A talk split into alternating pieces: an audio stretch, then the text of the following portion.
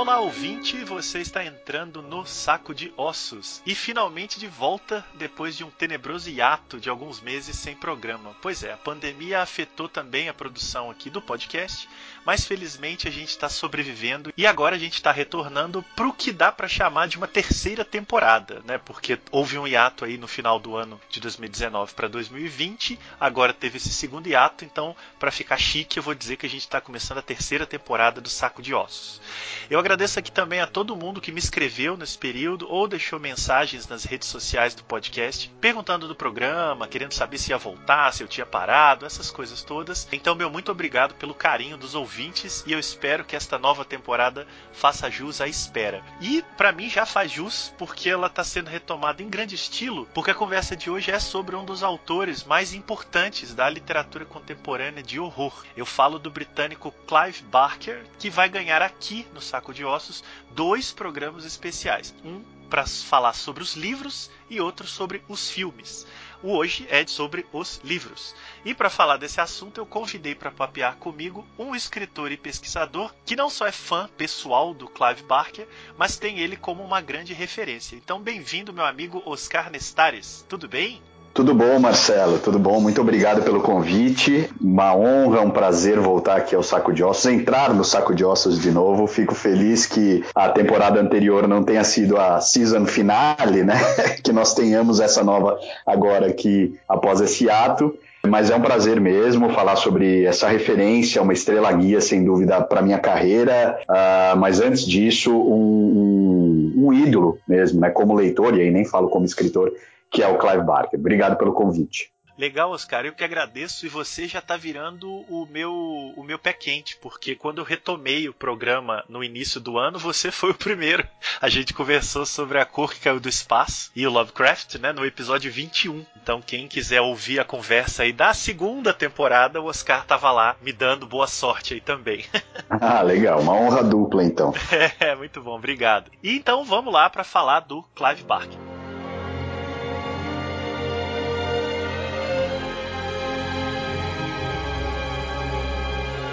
Clive Barker é um multiartista. Ele já atuou como escritor, dramaturgo, pintor, diretor de cinema, roteirista e produtor de TV e cinema. Aqui no programa hoje, a gente vai se fixar no trabalho dele como escritor. Mas naturalmente, eu e o Oscar vamos dar uma passada em outras expressões artísticas dele que eventualmente é, se cruzam, né? Ele fez tudo isso simultaneamente, então é difícil fixar em uma só. O Barker recentemente voltou a ser assunto com seus livros de sangue, primeiro pelo lançamento de um telefilme no canal Hulu, inspirado em escritos do Barker, né? Não é exatamente uma adaptação, mas ele participou diretamente da construção desse filme. É um filme com várias pequenas histórias de terror e adapta apenas um conto dos livros de sangue. E também a editora brasileira Darkside anunciou para novembro o lançamento do primeiro volume dos livros de sangue que estavam fora de catálogo há décadas no Brasil e, segundo a Darkside, é, vão ter os seus seis volumes lançados aí ao longo dos próximos anos pela editora. Mas a gente vai falar melhor disso daqui a pouco. O Barker nasceu em Liverpool, terra dos Beatles, em 1952. Então ele já está beirando aí os seus 70 anos de idade logo logo. Vai ter muita efeméride para comemorar. Apesar de muito reconhecido pelo trabalho na literatura e no cinema, ele começou fazendo teatro quando tinha de 15 para 16 anos, ainda na escola, e ao longo dos anos de 1970 até meados dos anos 80, ele basicamente, até onde eu sei, só fez teatro, escrevendo e dirigindo várias peças e até fundando uma companhia chamada The Dog Company, em 1978. Oscar, essa faceta de teatro do Barker, ela não é tão conhecida pela gente, até por motivos óbvios, né? São peças dos anos 70 e 80. Mas você teve acesso a alguma? Você conhece alguma coisa dessa produção? Eu conheço, mas não por leituras que eu tenha feito. É, especificamente, eu li alguns trechos, conheço algumas peças, né? Sei de algumas peças ali que estão reunidas num volume chamado Incarnations, que é uma seleção aí de acho que três ou quatro peças do Clive Barker. Mas eu não conheço muito esse lado dramaturgo dele mesmo, porque minha, o meu primeiro contato com, com Barker foi pela escrita, né, pelo, pelos, pelos livros de sangue, pela escrita literária dele, Então eu sei apenas que ele tem peças de títulos absolutamente instigantes, né, como Frankenstein in Love ou Frankenstein apaixonado, que, enfim, eu sei e depois eu sei, eu soube, né, ali em algum lugar aí que ele vendeu os direitos dessas peças, especificamente dessa peça, por um dólar, é assim, num num ato de curiosidade, ele gostaria que, que, que, as peças fossem encenadas, e, mas eu conheço pouquíssimo o teatro dele, eu acho que é um campo novo dele a ser explorado aí, né? Porque nós temos já o cinema e a literatura agora sendo redescoberta, né? Mas o cinema bastante é um caminho permeado. Eu sei que a influência do Barker, é, do teatro na, na, na vida do Barker se dá em parte, ou em grande parte, por conta da, da mãe dele, principalmente. A família, acho que exerce porque eles, os pais, né? Ah, não sei se a gente já pode entrar nesse, nesse pode. campo. Pode, podemos tudo aqui.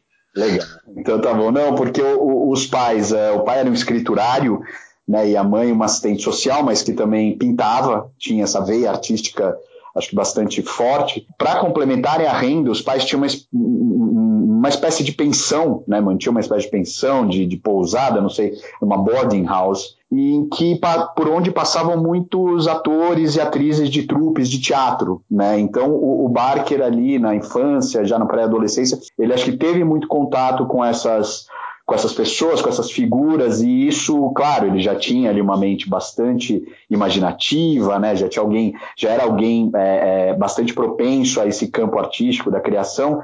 Eu acho que isso bateu forte ali nele. Então acho que é legal também passar por essa esse traço biográfico dele, né? Pois é, e é interessante porque a gente olha no site oficial dele, né?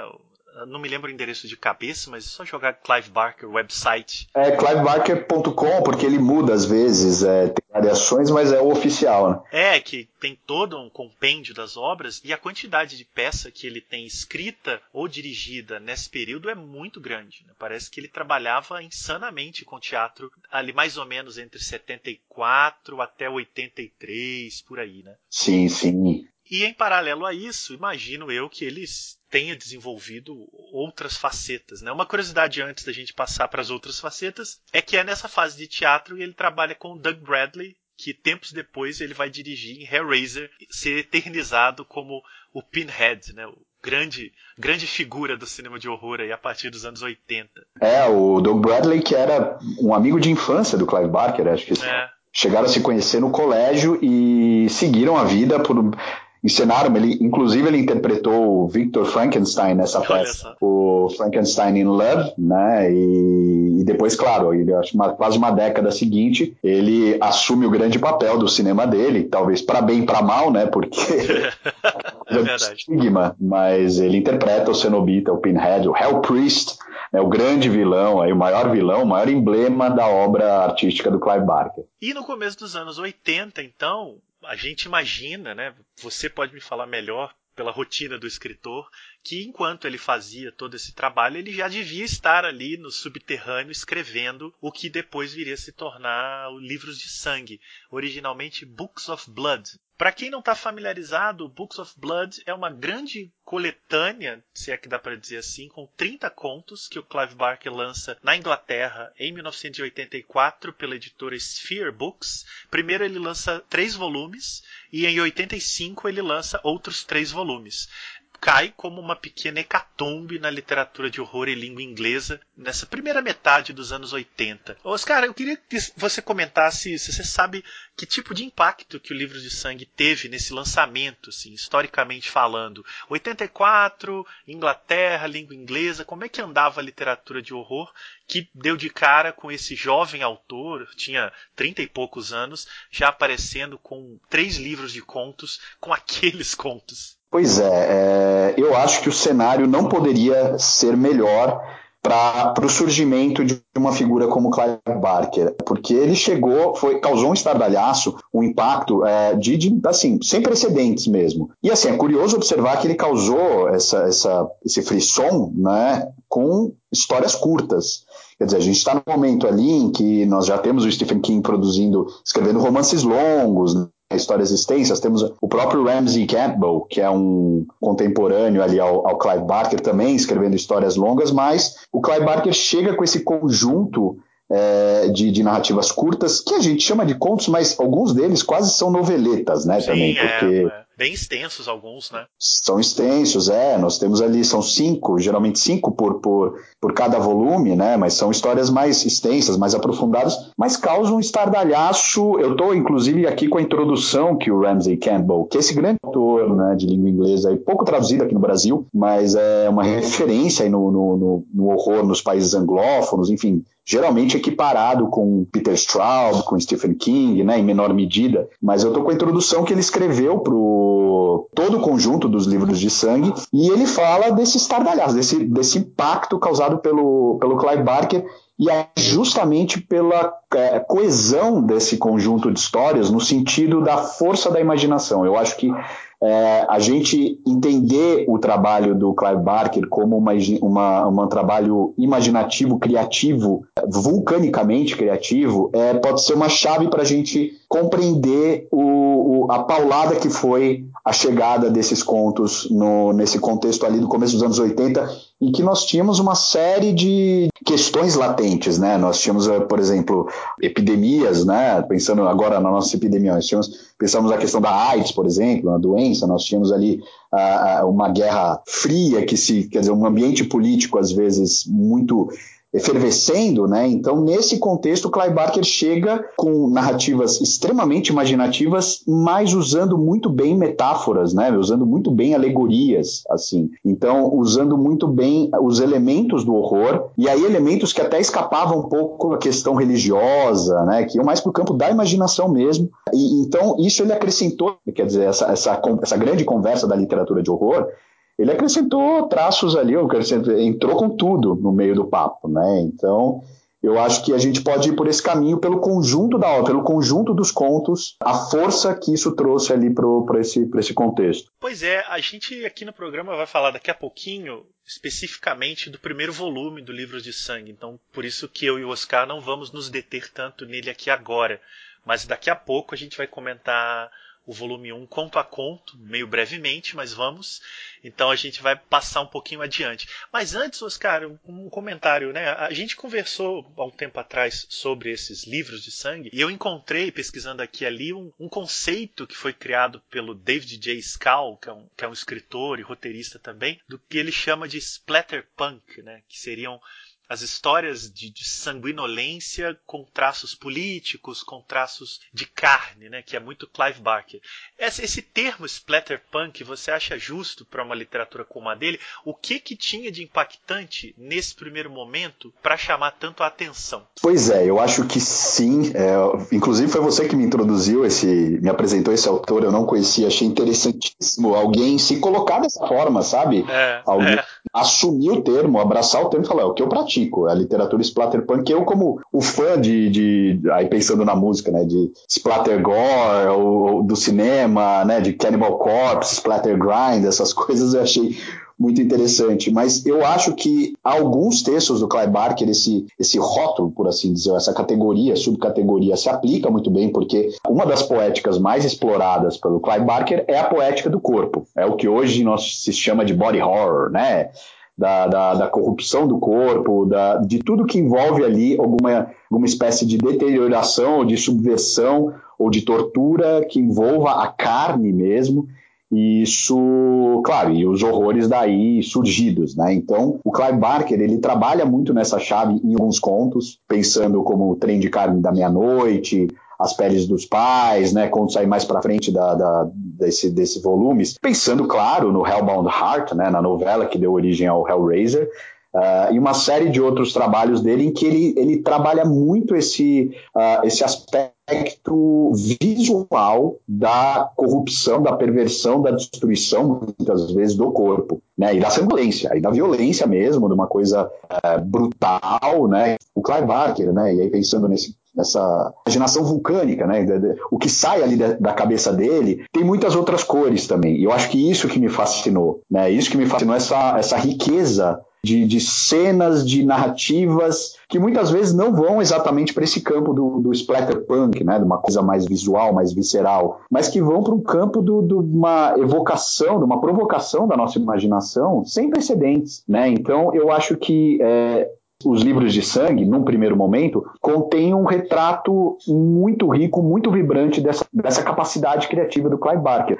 Tanto de pegar em horrores mais é, carnais, horrores mais materiais mesmo, pensando aqui no, agora, né? De, é, ou é, me ocorre também o testamento de Jacqueline S., né, que é, é maravilhoso do, do, a história daquela mulher que, com o poder da mente, reconfigura os corpos das pessoas. Ela quebra os ossos e tudo, só ali com uma espécie de telepatia, né? Então, algo de muito Cronenbergiano, a Neil Cronenberg, é. né?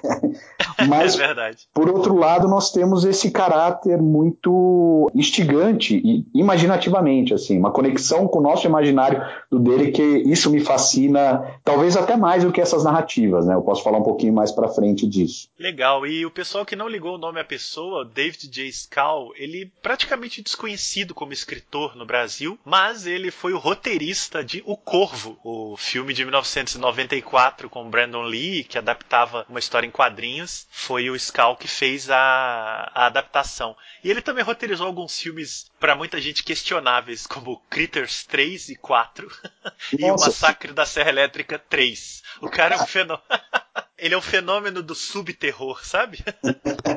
sim, sim. Critters 4 é pesado. Mas é um baita estudioso do, do terror literário e certamente seria melhor avaliado se tivesse os escritos dele lançado no Brasil. Mas de qualquer maneira, ele que trouxe esse conceito muitos anos atrás e trabalha isso em várias entrevistas, é muito legal. Então, em 1985, o Clive Barker lança os outros volumes do Livros de Sangue e esse material chega aos Estados Unidos e ele se populariza lá também. É, logo ele vai parar no cinema, mas isso daí vai ser assunto para uma outra conversa. O que a gente vai se deter aqui, né, Oscar, é que o sucesso dos livros de sangue impulsionam a carreira literária do Clive Barker, que vai entrar e enveredar pelos anos 80, 90 e 2000 numa sequência de romances, né? livros muito longos, grandes universos. E o primeiro romance dele vai ser o Damnation Game, que ele lança em 85, saiu no Brasil pela civilização brasileira como O Jogo da Perdição. E em 87 ele lança o que talvez seja o primeiro grande romance dele dessa fase inicial, que é o Weave World, que também saiu pela civilização como A Trama da Maldade.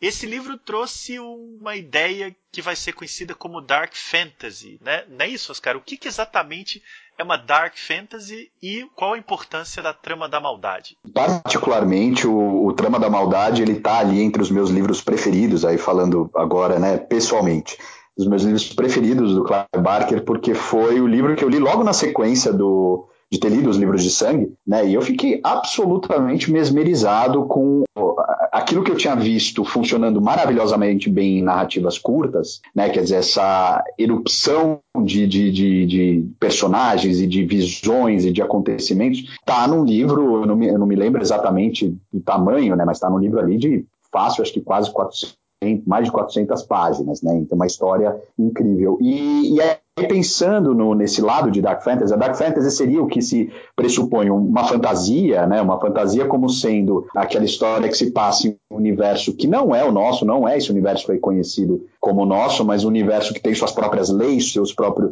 seu próprio modo de funcionamento. E isso, claro, pensando nos grandes nomes da fantasia, como Tolkien, uh, Terry Pratchett, enfim, esses, essas referências, né? C.S. Lewis. Mas a Dark Fantasy ela tem esses é, é, esse, esse universo pintado com cores sinistras, né? geralmente com cores que carregam para o horror.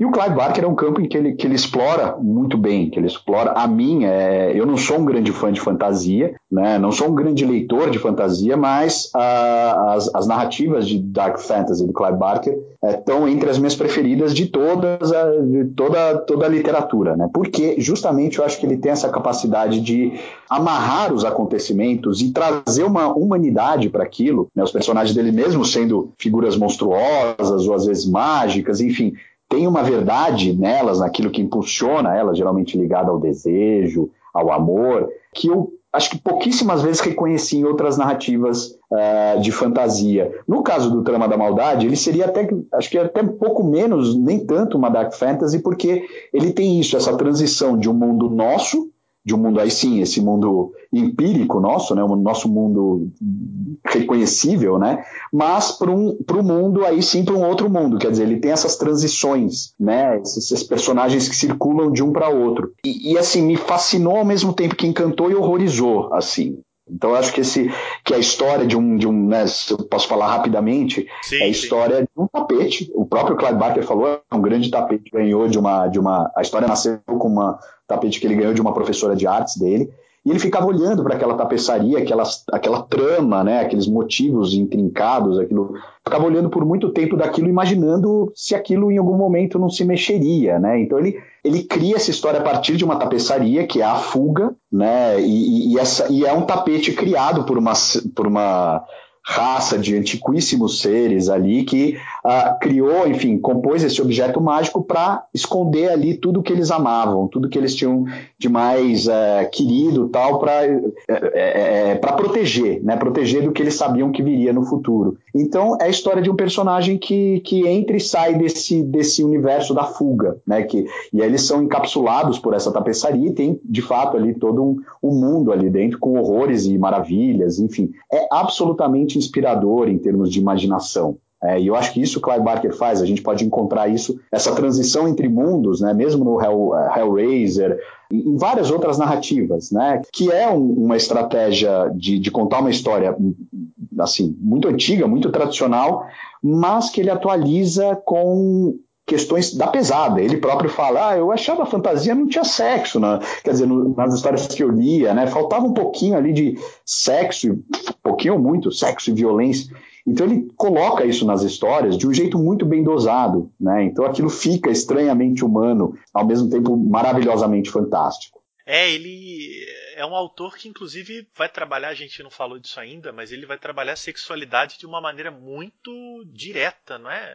Ele é conhecido por isso também. Sim, sim, era uma coisa que me espantava. Eu acho que ele tocava ali em pontos, e acho que isso também uh, me encantou, me fascinou, em que ele tocava, uh, abordava questões em tese tabu, né? Ou, ou, ou falava de sexualidade com muita naturalidade no, nas histórias, mas não, olha, eu estou mostrando para vocês uma cena de sexo. Não, aquilo está inserido inserido ali na história como qualquer tra outro traço daquele personagem, né, daquele, daquele ser humano ali, como ele come, como ele dorme, como ele faz sexo de um jeito uh, pervertido às vezes, mas isso é o prazer dele, né? Então a gente, claro que no Hellraiser esse, essa busca pelo prazer vai levar a, aos confins do, do, do, inferno, mas como ele colocava isso na história, aquilo ficava verossímil, verdadeiro, de novo, humano, né? Então acho que esse é um ponto a ser louvado dele também. Curiosamente, então, a, a tradução do Evil World no Brasil, que parece a princípio um título um pouco melodramático, né, a trama da maldade,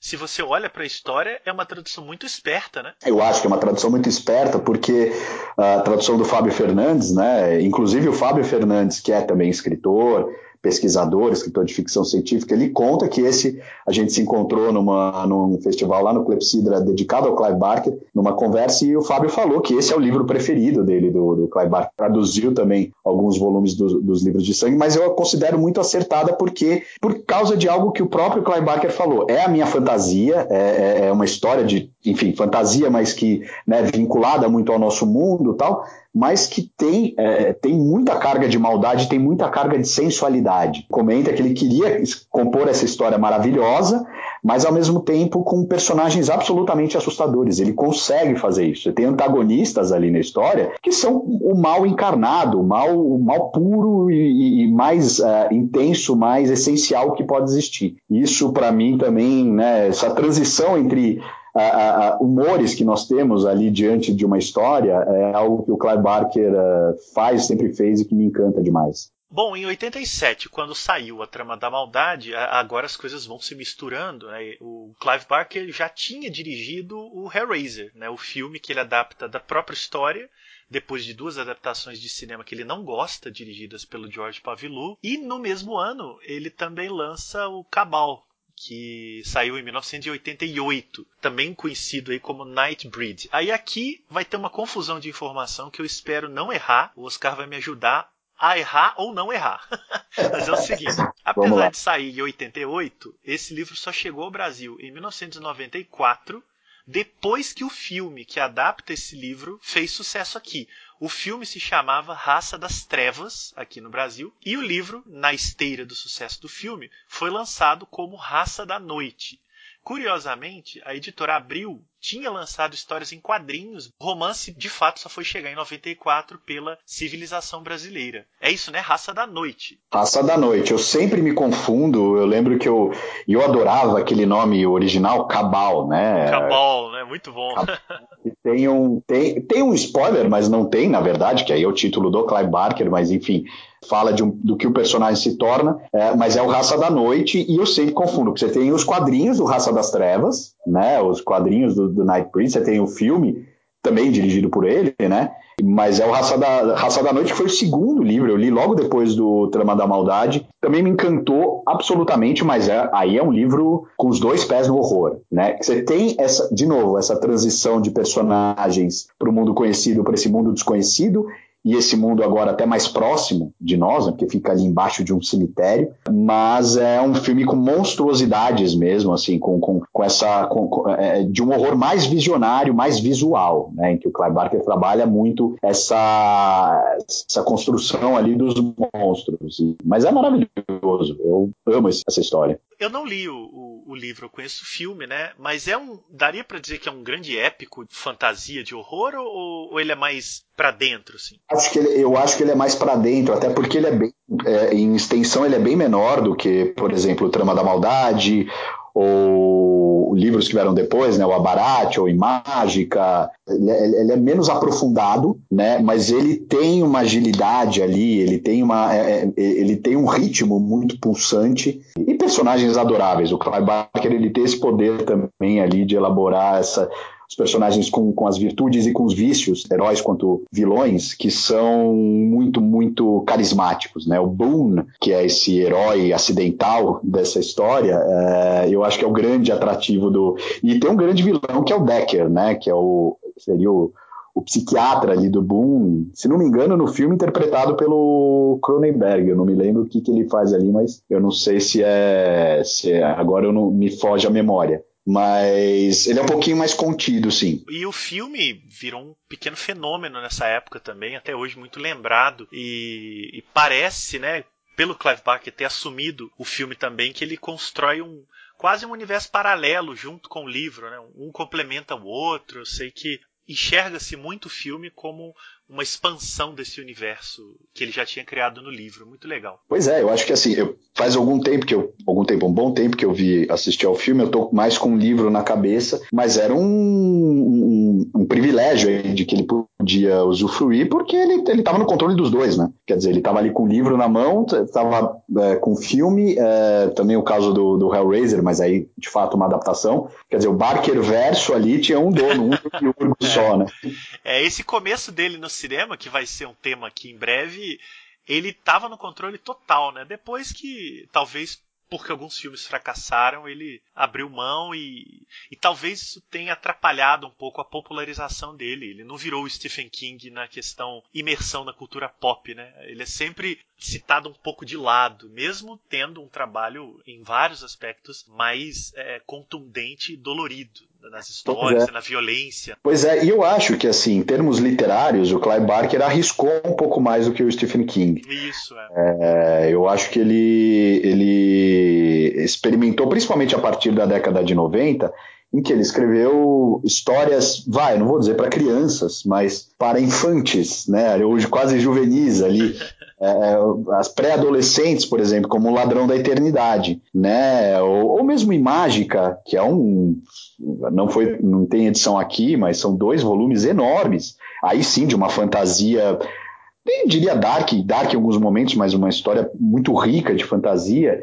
Uh, mas que ele arriscou por esses lados, né? Só que sempre com aquele traço muito barqueriano, se a gente pode dizer, de um lado visionário, né, que ele sempre pintou com palavras cenários absolutamente encantadores, fascinantes, e o outro lado de assombros, né, de, de, de, de reviravoltas e de personagens que de repente se revelam absolutamente assustadores. Isso quer dizer, essa visceralidade, a brutalidade que também permeia alguns textos, mesmo quando os textos são para um público mais jovem. Mas ele arriscou mais, sem dúvida. E talvez tenha pagado um pouco por isso também, né? Vai saber. Sem dúvida. Nos anos 2000, né, a gente chega aí no século 21, ele apareceu com alguns livros também poderosos, né, como Galilei e o Cold Hard Canyon, que saiu aqui no Brasil como Desfiladeiro do Medo. Esse nome é também é outro outro é. corajoso aí. Sim, sim, sim. Eu gosto desse nome. Na verdade, agora eu faço até a minha culpa, eu não li esse livro. Essa é uma, da, uma das pouquíssimas leituras que eu não fiz do, do Clive Barker. Tá, enfim, na minha, na minha, na minha lista ali, quase que na atravessando todo mundo na fila, mas eu não li. Eu gosto desse esse nome me, me atrai, é sabe? É bom, é bom. A capa dele no Brasil, eu não sei a capa original, mas a capa dele no Brasil também. E é o livro dele que ele responde às desilusões de Hollywood. É uma espécie aí de Uh, digamos assim, Hollywood Boulevard encontra o Inland Empire, sabe? O filme do David Lynch, em que toda a, a, putrefação do ambiente Hollywood, Los Angeles, vem à tona e muito provavelmente por conta das desilusões que ele deve ter sofrido no período em que ele se dedicava ao cinema. Então é um pouco o, o vômito barqueriano para as desilusões de Hollywood, o que não é incomum, né? O que a gente mais vê de autores, sejam de cinema ou literários, que saem de Hollywood é um pouco olhar para lá com esse olhar muito crítico, muito pesado, muito sanguinolento em alguma medida também. Sem dúvida. Eu diria que assim, livros, experiência própria, né? E como escritor, livros escritos com a força do ódio geralmente são bons. Olha só. não, que o meu, não que o meu, não que o que eu tenho escrito, mas assim, ali é uma. Você falou, eu escrevo isso aqui, ou vou preso, ou sou processado, ou minha carreira acabou, enfim, eu vou usar, deixa eu criar minhas histórias aqui para sublimar um pouco isso. Então, mais um motivo aí para lermos. Pois é, e você vê o título, né? Cold Hard Canyon, né? O coração gelado. A coisa é pesada. Sim, isso é evocativo. E o romance mais recente do Barker, até o momento, é o Evangelhos de Sangue. Se eu não estiver enganado, eu não errei o título, né? Saiu como Evangelhos de Sangue. Evangelhos de Sangue. É isso. Pela Dark Side, saiu no Brasil. Nesse sentido, o Brasil está em dia. E é uma espécie de crossover entre o personagem que se popularizou como Pinhead e o detetive Harry Damour, que ele apresentou num conto do último volume dos Livros de Sangue, A Última Ilusão, e que muita gente conhece pelo filme, né? O Mestre das Ilusões, que ele Sim. também dirigiu.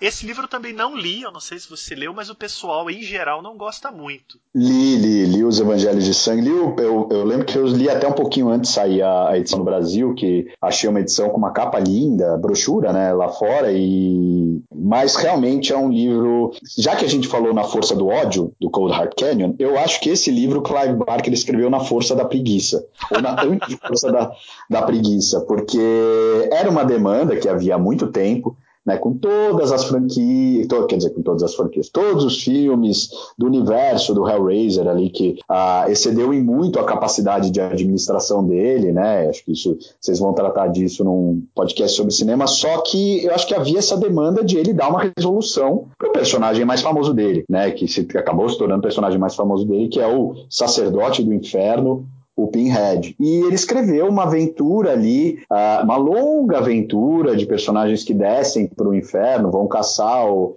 Pinhead. Eu, eu achei, tem um começo maravilhoso o livro, um começo exuberante, mas que depois entra ali, ele se arrasta quase que parando, sabe? Acontecimentos, um, vamos fazer a crítica também, né? A gente ama o Clive Barker. É. Temos que, temos que apontar ali, é, mas assim, um episódio ligado ao outro sem muito propósito, diálogos fracos, fracos, enfim, uh, não foi um livro que me agradou. Eu acho que ok, ele tinha essa demanda, ele respondeu essa demanda, mas uh, eu tô curioso pelo próximo que ele já anunciou, né? Embora ele esteja aí, a gente não sabe como é que tá o estado de saúde dele, mas ele disse que ele está escrevendo mu muito, que é, se não me engano, chama Deep Hill.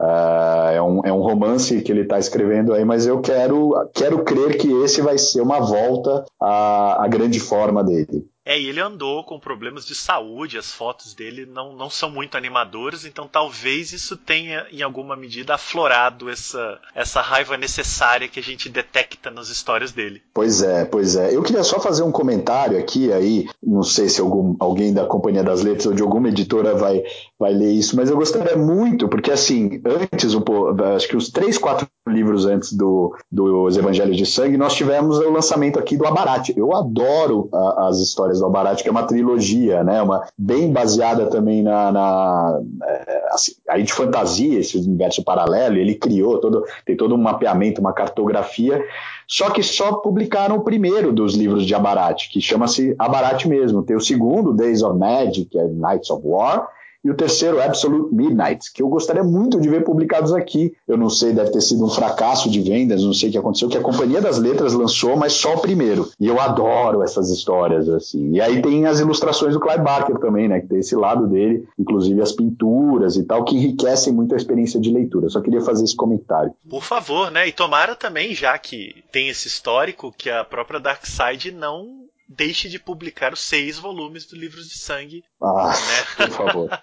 Porque a gente sabe que o mercado editorial brasileiro ele é inconstante, mas quando as editoras começam é importante que elas tenham alguma garantia de que elas vão terminar, porque senão Sim. é complicado mesmo. Sim, porque é até bom lembrar né, que o, os livros de sangue, a série de seis livros, na verdade é um, tem uma estrutura muito inteligente criada pelo Clive Barker, que o primeiro e o último conto de todos, eles são molduras, né?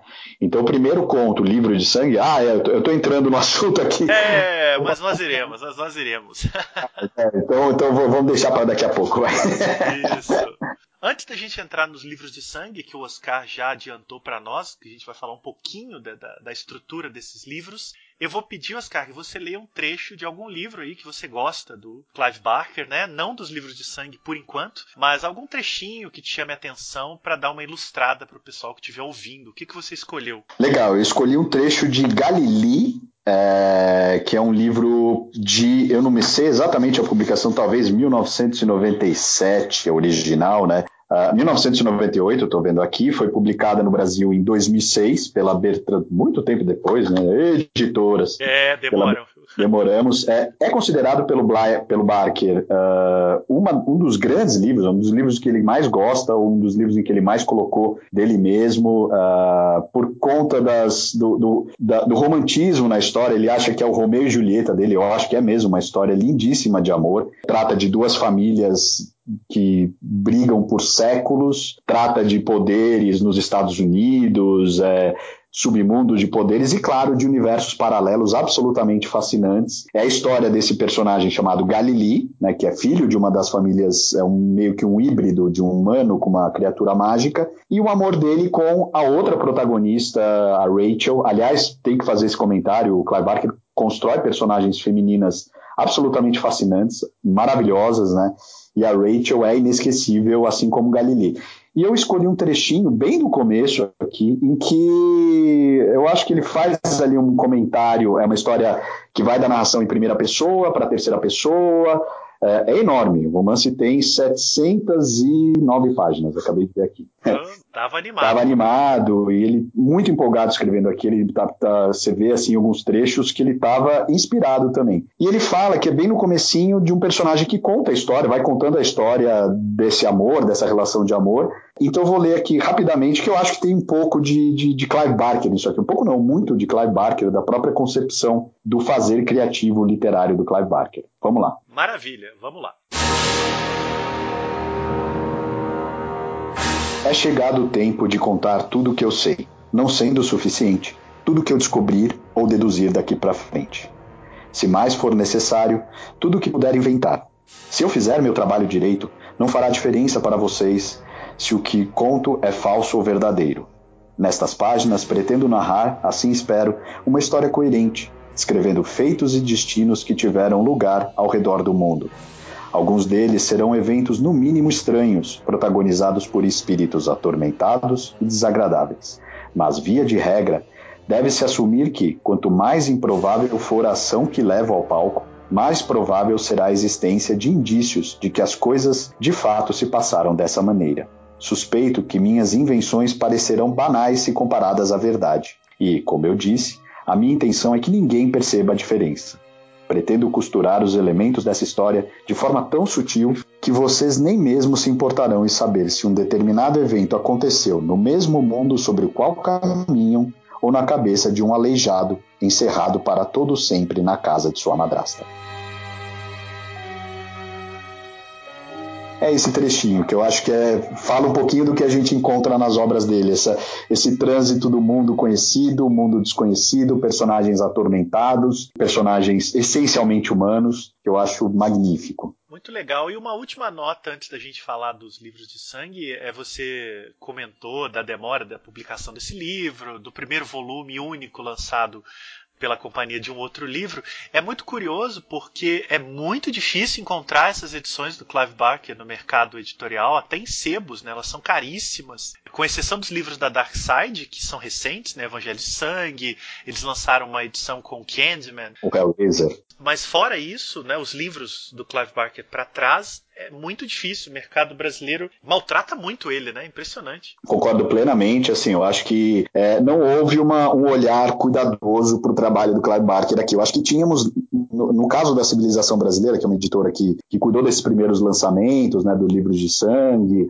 uh, de todos os volumes, depois do, do Raça da Noite, ou do Caba, ou depois do Trama da Maldade, ali nós tivemos uma editora que pegou e abraçou a obra dele, e bem ou mal, com problemas de revisão, às vezes, lançou. Agora, a partir daí, é uma bagunça, porque nós temos a Bertrand Brasil lançando algumas coisas, depois a, a, a Companhia das Letras, e sempre esses tirões, mas depois que não, não, não, né, não, não tiveram sequência. Então eu acho, muito tempo depois de serem lançados, é, de fato, a gente editorialmente não tratou bem o Barker. Espero que a Darkseid agora refaça aí as pazes com, com esse autor enorme, né, magnífico.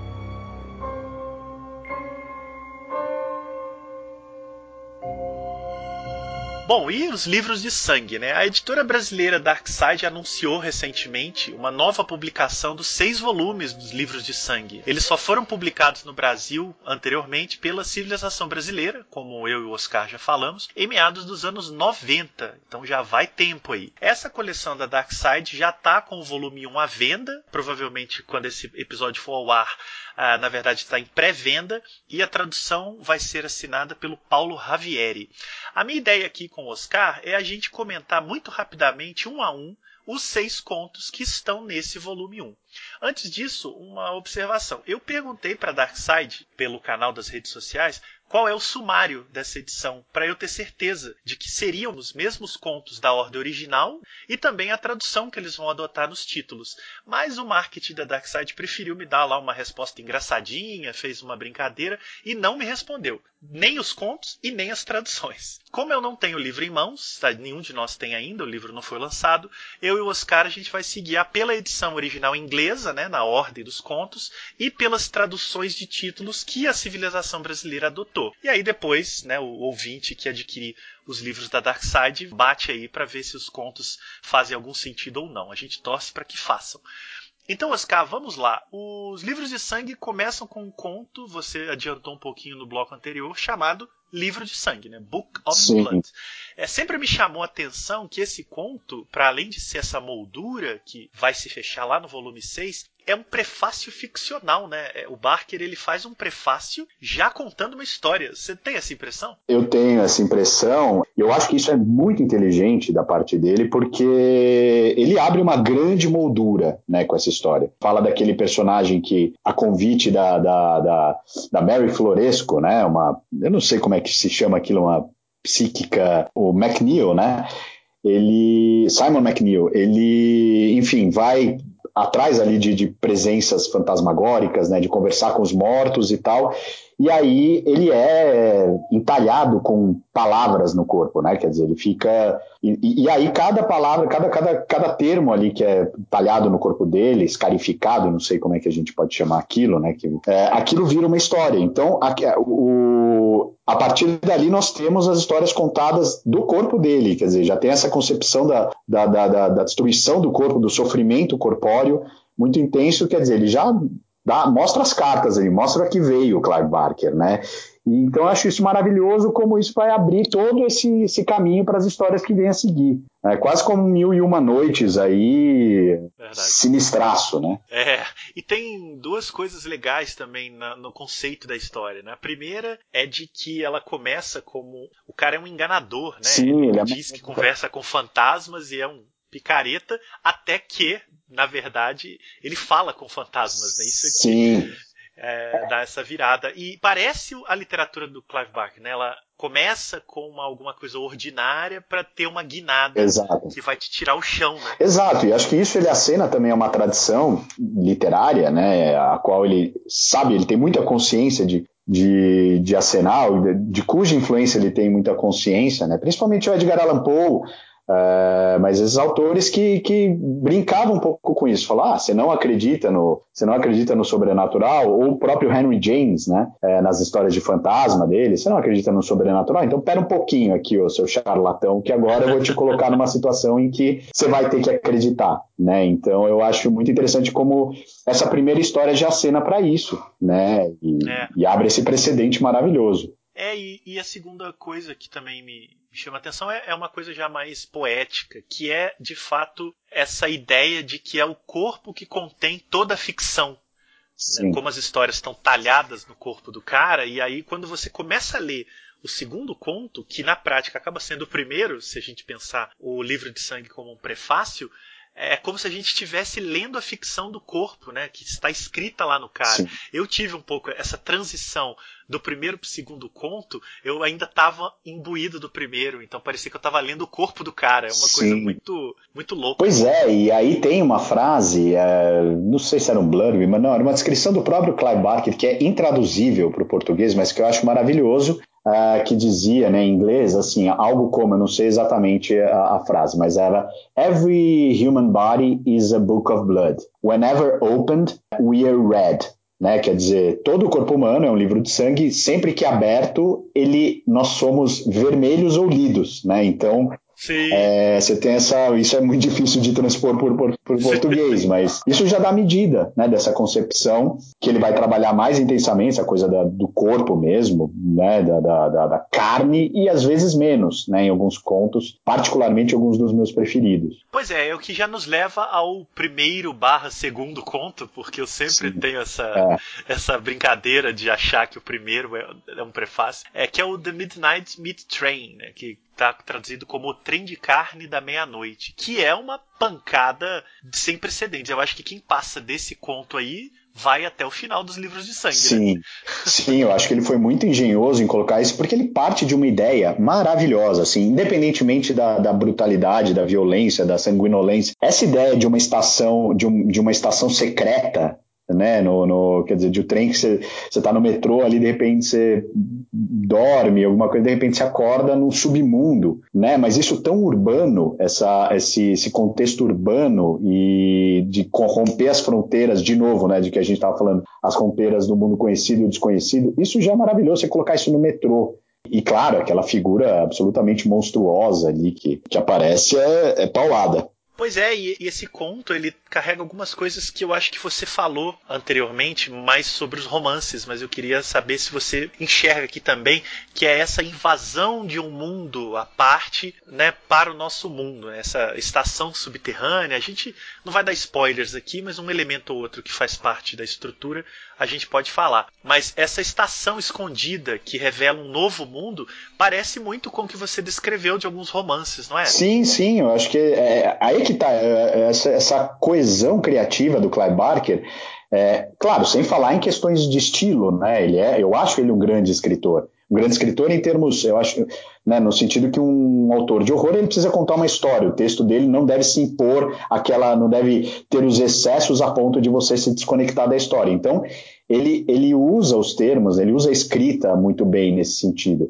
É, mas para além disso, ele tem essa, essa coesão de se você enxergar elementos que ele vai desenvolver muito mais em, em histórias mais extensas, né, em romances, mas você perceber isso né, esse mundo atrás do mundo, esse mundo contido no mundo ali, as, nesse caso, um mundo absolutamente assustador do açougueiro ali, né? Então, sim, e, e, e, aí pertencendo também a isso, aqui me ocorre aquele, eu já me esqueci do nome do conto do Neil Gaiman, mas em que ele pega as estações de Londres, né, e, e putz, agora eu vou esquecer, não vou me lembrar do nome do, é um conto mesmo em que Ele pega cada estação de Londres, é, ali do metrô de Londres, e atribui um nome literal para elas. Então tem Angel, então é, uma, é, um lugar onde moram os anjos, enfim. Eu vou, não vou me lembrar agora do nome, mas eu penso nesse diálogo também aí com o Neil Gaiman, né, outro autor britânico aí, fundamental.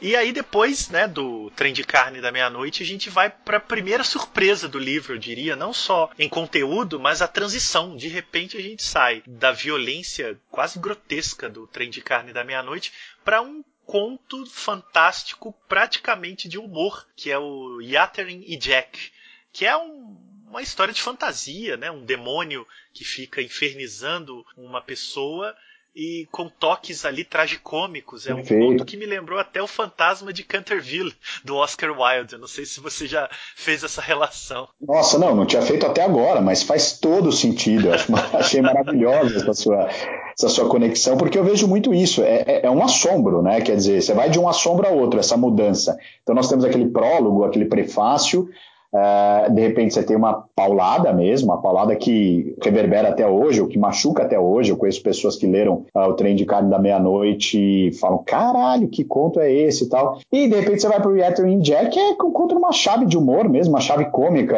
aquela criaturinha, o demoninho ali, tentando não conseguindo, frustrando-se, né, ao, ao, ferrar com a vida do cara, uh, mas com uma leveza ao mesmo tempo, um certo assombro, né, que você tem no ambiente doméstico ali.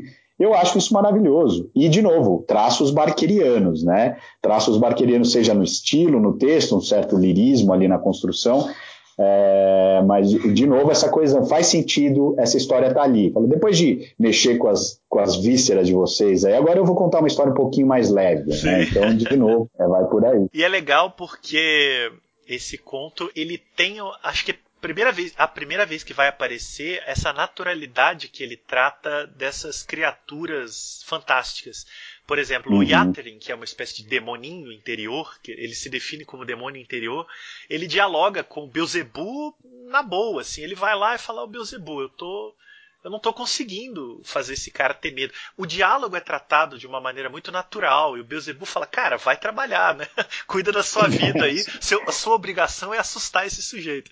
Então essa, essa transição é muito natural na literatura dele, né? Pois é, eu acho isso com muita sutileza também, assim, com muita. Quando de repente você vê tanto uma mudança de humor de um conto para o outro, quanto mudanças dentro do próprio da própria história, né? Essas tonalidades de sentimentos que ele trabalha em nós é, acontece muito naturalmente. Aqui tem, tem também uma relação que eu pensei agora com o Bottle Limp, né, aquele conto do Poe, eu não me lembro como foi traduzido aqui, mas é o demônio da garrafa.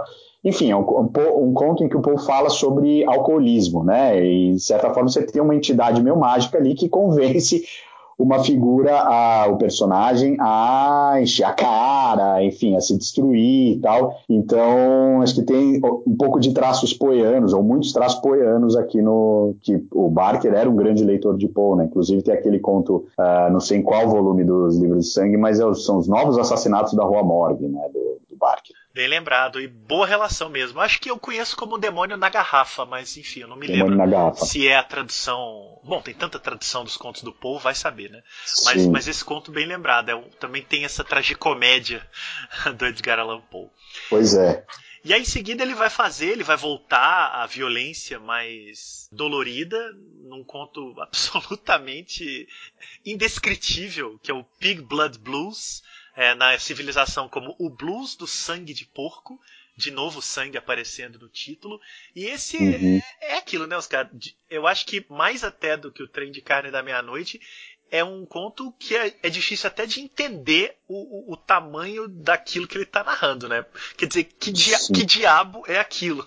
Sim, é, é, um dos contos mais. Eu não, eu não queria chamar de weird, mas eu vou. Por favor, assim, e até aproveita e já diga o que você quer dizer com isso. É, é, um dos contos mais weird, é, pensando agora, né, num debate que tivemos sobre literatura weird praticada pelo pelo H.P. Lovecraft, de como denominar isso, como é, é, é transformar, transpor isso para o português, mas da estranheza mesmo, de uma estranheza que a gente está falando do personagem ali que foi trabalhar, né, um, um policial que o aposentado foi trabalhar no aquele O é, que, que é aquilo? É um reformatório? Eu acho que é um reformatório, né? Tipo uma pensão para crianças delinquentes, sim, né? É um reformatório mesmo. Sim, que é meio que é. é. assombrado por um fantasma e de repente tem um porco gigante, né? Que, que, que... Uma porca. Hã? O quê? Uma porca. Uma porca, é uma, uma porca. porca. Putz, é uma porca que pode estar possuída então você pensa, tá, está falando de porcos bíblicos, né, daquela passagem bíblica em que Jesus é, expulsou os espíritos demoníacos para a vara de porcos lá e jogou pelo.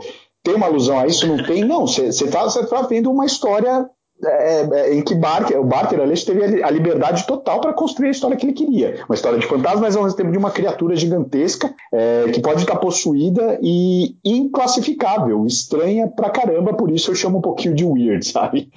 E eu frisei muito uma porca porque tem uma passagem no conto absolutamente perturbadora em que o narrador aparentemente começa a ter tesão na porca. Né? Puta, né? é verdade. Ele, porque ele fala: Nossa, aquele animal lindo, eu nunca vi um animal como aquele que me olhou dentro dos olhos e sua cor rosácea. Cara, tem uma descrição ali inacreditável pois da é. maneira como o cara olha pra porca. E sabendo o que acontece depois, a coisa ganha contornos metafísicos, né? Pois é, eu acho que é o conto mais porra louca do, do Clive Barker desse, dessa, desse primeiro volume, pelo menos, de que eu me lembre, né? Faz um tempo que eu li, recapitulei um pouco a sinopse e tal, mas eu me lembro de ser absolutamente porra louca, no ótimo sentido, e ver como a gente está passando por tonalidades diferentes, né? Passamos pelo horror, o horror, é, o grotesco, passamos ali por um terrir quase, vai. Chegamos aqui ao território do weird porra louca, e aí depois temos um horror dramatúrgico, né? Um horror no, fantasmagórico no teatro. Exatamente, vamos para lá. Antes, só fechando aqui o blues do sangue Opa. de porco,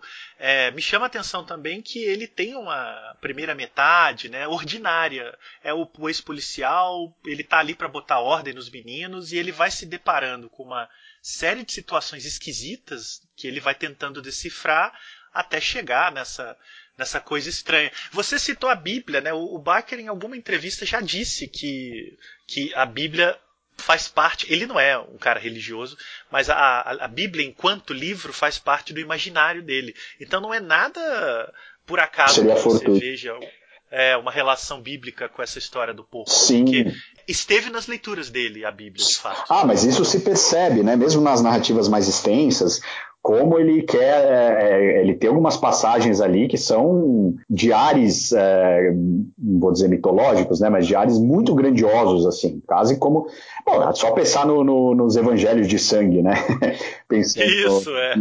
tanto é verdade. Título, mas todo o contexto uh, de, de Hellraiser, dos Cenobitas, o que eles são, eles são sacerdotes do inferno, mas eu acho que a Bíblia participa da criação do Barker de várias formas, às vezes sutis, às vezes muito intensas, mas nessa chave não de uma religiosidade mesmo, mas sim de um, um fascínio, assombro com as histórias absolutamente magníficas que são contadas ali no, no Antigo e no Novo Testamento. Né? É, eu tenho a impressão de que ele olha para essas histórias como ele olha, você já citou, como As Mil e Uma Noites, como histórias uhum. fascinantes de uhum. horror, de, de, susto, de, de fé, de, de inferno. Né? Ali Sim. É, um, é um compêndio de grandes histórias também. Sim. Bom, e aí, você adiantou, a gente cai numa história de fantasma, digamos, eu poderia dizer mais clássica, mas acho que seria um exagero. Uhum. mas a gente cai numa história de fantasma que é o Sex, Death and Starshine, traduzido pela civilização como Sexo, Morte e Luz das Estrelas. Eu acho lindo esse é, título. Putz. Lindo, maravilhoso. Maravilhoso. Primeira história que ele ambienta no meio teatral de onde ele vinha, ou dependendo de quando ele escreveu, de onde ele estava naquela época. Sim. É uma história de fantasmas num teatro que está para fechar. O que, que, você acha dessa história? Eu queria só fazer um comentário, já que a gente falou dos títulos, mas o Clive Barker acho que foi o primeiro autor de horror, de contos, que me mostrou que um título de de um conto de horror, e aí pensando como ficcionista, não precisa ser tipo a pata do macaco. Claro, né? A pata do macaco, é. tudo, ou é, o gato preto, né? Não, não, não, estou fazendo a crítica, mas que você Sim. pode dar um título, ter uma licença poética às vezes na hora de, de, de, compor um título, e eu, achar, e eu acho isso maravilhoso, eu procuro fazer isso com os meus contos, não, sabe, não ah, um artigo substantivo, sabe? Alguma coisa assim, não, eu gosto de fazer alguma coisa mais elusiva, enfim. Aproveitando o seu ótimo comentário, em alguns casos ele faz jogos de língua, né? A gente acabou de falar do Pig Blood Blues. É maravilhoso. Sim, sim, tem uma aliteração ali, quer dizer, tem um, contos, contos consonantais que já te falam, cara, do que, que ele vai falar? É muito bom. E aí, no caso desse conto, é, ele é, é, assim, ele é essencialmente fantasmagórico, mas ele ao mesmo tempo ele é barqueriano porque nós temos uma sensualidade, nós temos, nós temos uma cena de sexo ali com, com quase uma necrofilia, né? É, sim, sim. De, um, de, um, de, um, de um, um, um diretor de teatro que está tá quase fechando ali o teatro, tá? ele vai encenar, se não me engano, acho que é a, alguma peça de Shakespeare, é, não me lembro exatamente o que, que é, e aí ele vai, enfim, aparece lá uma figura misteriosa dizendo para ele colocar uma, uma outra personagem. Posso estar me confundindo aqui, mas eu sei que tem um momento. Não, é isso mesmo, é isso mesmo. Colocar uma. interpretar uma outra uma atriz para interpretar uma outra personagem, eu sei que. É, ele, ele diz que a atriz que vai interpretar a personagem, que é a personagem principal ali, ela não vai dar conta do papel e ele quer colocar a antiga atriz que tá morta, basicamente. Exato, exato. E aí, no final, nós temos. Não vamos contar o final, mas é, nós temos aí é, quase que uma zumbificação de de fantasmas, né? Fantasmas se transformando em fantasmas. É, nesse é um conto de traços bem góticos, né? Esse teatro bem quase ali já é, prestes a se encerrar, quer dizer, já indo para o passado. Então, de novo, é mais uma variação na capacidade narrativa do, do, do Clive Barker ali, né? Nós temos essa, essa mudança de tom novamente, com a coisa do, do, da sensualidade, uma coisa sexual e de uma visualidade também, que ele descreve bastante, bastante, eu me lembro de ele descrever bastante os, os cadáveres andantes ali. E ele já abre com uma cena de sexo bastante gráfica, ainda não violenta, é, é uma cena de sexo, digamos assim, tradicional, envolvendo ali os dois personagens, uhum. que ele vai repetir mais pra frente, aí sim, entrando na seara da, da, da, necrofilia, igual você bem falou. Ele faz essa rima né, entre as duas cenas de maneira bastante bruta. Sim, pois é, então, isso aí, e, e de novo, né, quer dizer, coloca isso com força à nossa frente, ao mesmo tempo que ele costura uma história com sutilezas. Né? Então, é, essa, essa, essa vibração dele, das ondas da, das histórias dele, é, essa amplitude que ele chega de um para cima e para baixo, eu acho maravilhoso. Eu acho isso é outra coisa. Já falei tanto disso né, em temas, em, em gêneros narrativos, mas mesmo dentro das histórias, como ele transita, por isso, acho fascinante mesmo. Sim. E aí a gente chega no último conto do primeiro volume, que eu sei que é um dos seus favoritos de todas as histórias de terror da vida. Sem dúvida alguma. Então talvez a gente acabe se detendo um pouco mais nele.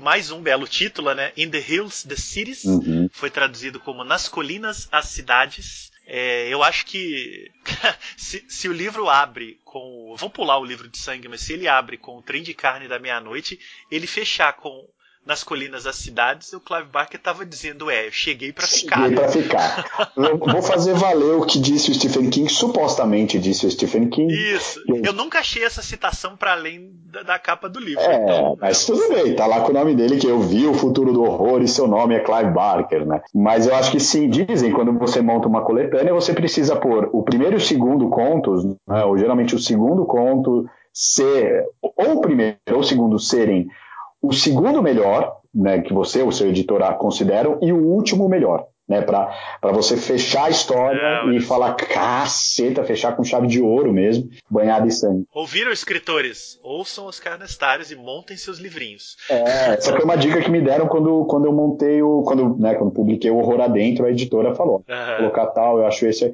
Mas eu, eu, eu para mim, é, eu sou absolutamente. Até hoje, reli para nossa conversa aqui o Nas Colinas, as, as Cidades, ou In the Hills, the Cities, eu acho absolutamente fascinante. Uh, e aí, por motivos um pouco diferentes daqueles que me fascinaram nos contos anteriores, pelo caráter visionário, é, visionário mesmo, né, do, do, que, que o Clive Barker coloca diante da gente nesse conto. E aí pensando no sublime, né, no sublime de que a gente fala muito quando trata do Lovecraft, ou quando trata do próprio William Hope Hodgson, né? Quer dizer, de uma construção de imagens, de, de paisagens, de visuais absolutamente fascinante, encantadora, encantadoras, assombrosas e assustadoras. Né? Eu acho que aqui o Clive Barker mostra isso nessa história em que nós temos um casal homossexual viajando pela. E aí era Iugoslávia ainda, né? Pensando que nós nem. Olha, é verdade, veja só. Tempos de Iugoslávia, né? Década de 80. Estão fazendo uma viagem a turismo. Em paralelo, é, é, tem uma estrutura arrojada também para um conto ou para uma noveleta que nós temos dois fios narrativos, né? Nós acompanhamos esse casal viajando de carro e ao mesmo tempo nós vemos duas cidades, são cidades, né? Porque está no título, Popolac e Podujevo, ah, que eles estão numa espécie de preparativo para um grande ritual, para alguma coisa enorme que vai acontecer. Nós vamos ao pouco, aos poucos descobrindo o que é, e aí nós entendemos que as duas cidades elas vão se formar, formar corpos gigantescos, cada uma delas, formados de pessoas, né? Todos os habitantes, quase todos os habitantes ali das cidades, eles vão subir uns em cima do, dos outros, vão se amarrar ali para formar cada uma delas corpos é, é, é gigantes mesmo, feitos de corpos humanos. Quer dizer,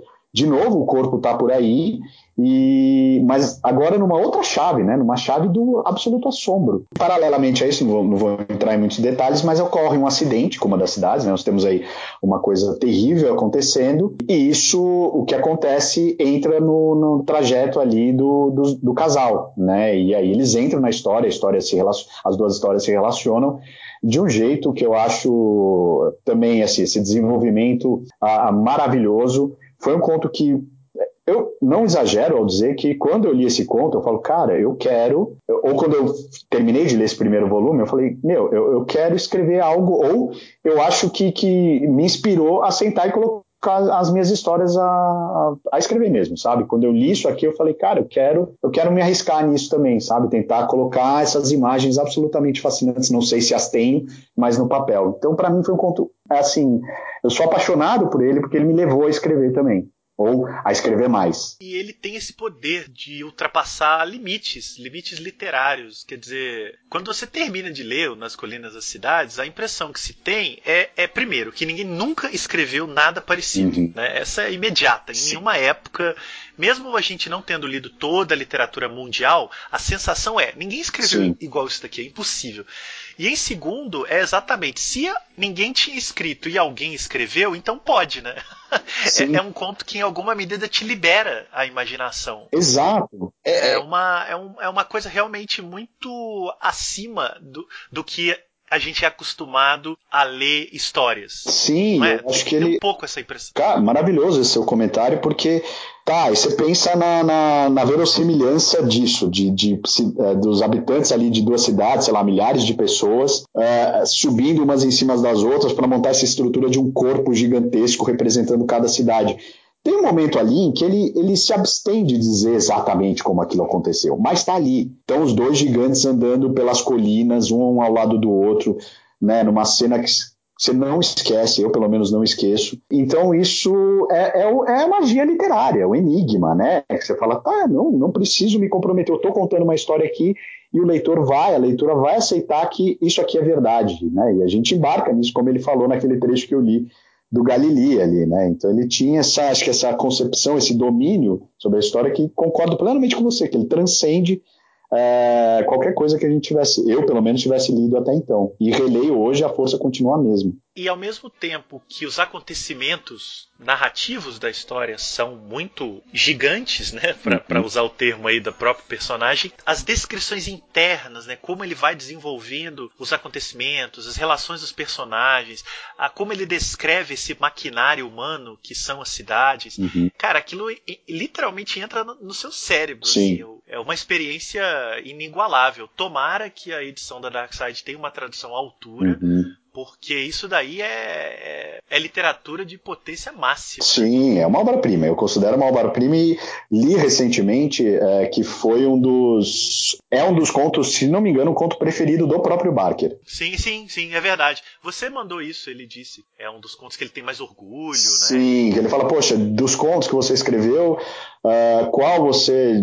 De qual você se orgulha mais? E aí ele pensou um pouco numa entrevista recente, né? E falou que era o In the Hills the Cities, uh, porque, enfim, acho, acredito eu, por toda essa, essa elaboração imaginativa, visionária, sem precedentes, né? Que acho que gruda no nosso cérebro e não sai jamais. É, e ele foi recente mesmo, ele deu essa entrevista promovendo o filme do Hulu, o Books of Blood. Uhum. Então é, foi agora, tem meses, tá. meses, semanas. E, e para além disso, a gente nem falou, ou falou também, enfim, de que também tem uma questão política pesada ali, um pouco a ver com essa coisa da Iugoslávia, mas também da formação das comunidades e de como elas precisam se equilibrar para poder ter alguma paz, porque é um conto de uma guerra, né? Essas cidades Sim. elas vão digladiar, de tempos em tempos elas digladiam, e, e eu acho que ele está falando ali também de um contexto histórico da Inglaterra, do mundo, da Guerra Fria, que você bem lembrou, é muito inserido nesse horror. Então, além de ser um conto de horror absolutamente perfeito,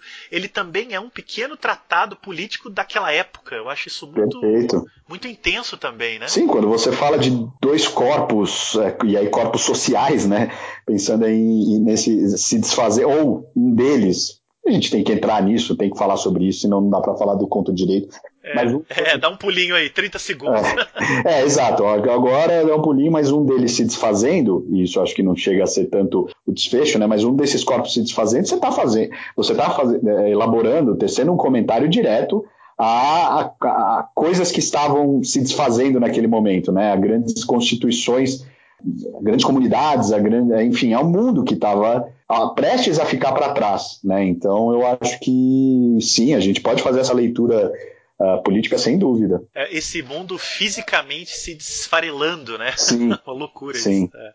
Bom, obviamente você tem um trechinho do conto aí para ler pra gente. Tenho, tenho trechinho. Porque a gente não ia deixar passar sem essa, né? Então diz aí mais ou menos o que, onde está o trecho e manda ver. Beleza. Ele tá um pouquinho, vai, digamos, no começo do terceiro terço do. Não, não, não tá no final, não vou ler nenhum spoiler aqui, mas tem um pouco a ver com o que a gente acabou de comentar, com o corpo se desfazendo. Então vamos lá. Podujevo estava gritando, um grito de morte. Alguém dentro do flanco mais fraco tinha morrido com esforço e isso provocou uma cadeia de desmembramentos no sistema. Um homem perdeu seu vizinho e este perdeu o seu, alastrando o câncer do caos por todo o corpo da cidade. A coerência da imensa estrutura deteriorou com apavorante rapidez a falha de uma parte da anatomia pressionando insuportavelmente as outras. A obra-prima que os bons cidadãos de Podojevo tinham construído com sua carne e seu sangue cambaleou, e então, como um arranha-céu dinamitado, começou a cair. Essa cena aqui é espetacular. O flanco partido expeliu cidadãos como uma artéria cortada jorrando sangue. Então, com um gesto lento e gracioso que aumentava a agonia dos cidadãos, curvou-se para a terra, seus membros soltando-se enquanto caía. A cabeça enorme, a pouco raspando as nuvens, foi lançada para trás, presa ao pescoço grosso. Dez mil bocas gritaram pela boca imensa um apelo sem palavras, infinitamente comovente, dirigido para o céu. Um brado de perda, um brado de antecipação, um brado de espanto. Como, perguntava aquele grito, Podia o dia dos dias terminar assim, numa fusão, confusão de corpos amontoados? Maravilha. E se tem uma, uma das milhares de imagens desse conto que ficaram, acho que é para mim uma das mais impressionantes são os dentes desses corpos. é, do que eles são feitos, né? Aí eu vou poupar o ouvinte disso, Sim. mas prestem atenção o que são os dentes dos corpos. É, é uma coisa imaginativamente grotesca e impressionante mesmo. Sim, eu, eu também citaria, pulem aí mais 20 segundos, o pessoal vai chegar no, no fim, mas se ele quiser, mas o, o momento em que os dois, o casal, se depara com o que aconteceu, que é um rio de sangue que desce pela estrada por onde eles estão. Eu acho que nessa parte aquilo, quer dizer, né, aquele uh, milhares de pessoas morrendo, a história se conecta com a deles com o resultado disso. Quer dizer, um verdadeiro rio de sangue descendo pela estrada. Eles falam: o que, que aconteceu aqui? E aí corta o cheiro, de, de, de, enfim, tem toda a descrição do grotesco ali que o Clive Barker domina com maestria. É, ele dá uma caprichada ali. Dá.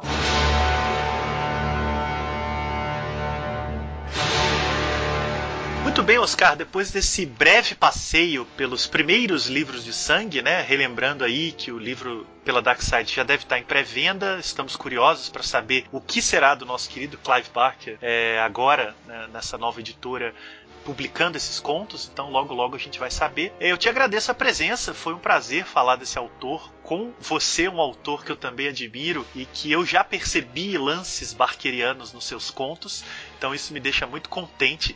Eu queria que você falasse um pouquinho sobre o seu trabalho, sobre os seus livros e também o que você anda fazendo para além de escrever as suas próprias histórias. Legal, Marcelo, te agradeço demais uh, novamente aí pelo convite. Um prazer falar de Barker com alguém que gosta tanto de Barker. Também desejo que ele que, que essa publicação da Dark Side aí renove o interesse literário por ele, porque acho que o interesse cinematográfico, dos quadrinhos, enfim, uh, existe, mas renove esse interesse e traga novas edições. É, da minha parte, eu né, sempre digo que o meu Stephen King é o Clive Barker, isso vai ser para sempre. Acho que é o que ele. Maravilhoso. O que ele me marcou ali no momento em que eu li os livros de sangue, A Trama da Maldade, Raça das, das Trevas, né, o Raça da Noite, é, no momento adolescente, pré-adolescente, aquilo marca para sempre as releituras hoje, o que eu leio de novo, ou leio, leio pela primeira vez hoje, continua magnífico, então. É, foi um prazer mesmo. E, como eu disse, eu atribuo ao Barker essa boa parte da minha carreira, meu, da minha vontade de escrever. Então eu escrevo, né, eu escrevo, tenho uma publicação, principalmente nos contos, eu acho que meus contos talvez dialoguem um pouco mais com Clive Barker, é, no Horror Adentro, que é uma coletânea de contos de 2016, mas eu procuro trabalhar um pouco essa questão do corpo no romance, né, Billy Negra, é, que trata de uma epidemia de depressão, publicado em 2018. Tenho escrito contos, tenho, né, sigo escrevendo contos, estou trabalhando, terminando de trabalhar numa novela, se tudo der certo, será publicada aí no primeiro semestre de de 2021 e tenho trabalhado muito com tradução, com prefácios e pós-fácios. Né? Eu gostaria de comentar sobre trabalhos recentes, já que a gente falou do ah, Nas Colinas, as Cidades, é, de um autor que trabalha muito esse aspecto visual da literatura de horror, né, da literatura do espanto, que é o William Hope Hodgson. Traduziu The House on the Borderland para a editora Novo Século, saiu aqui como A Casa no Fim de Tudo. Ah, uma história magnífica também, muito que evocativa da, da essa, desse aspecto aí da, da visão.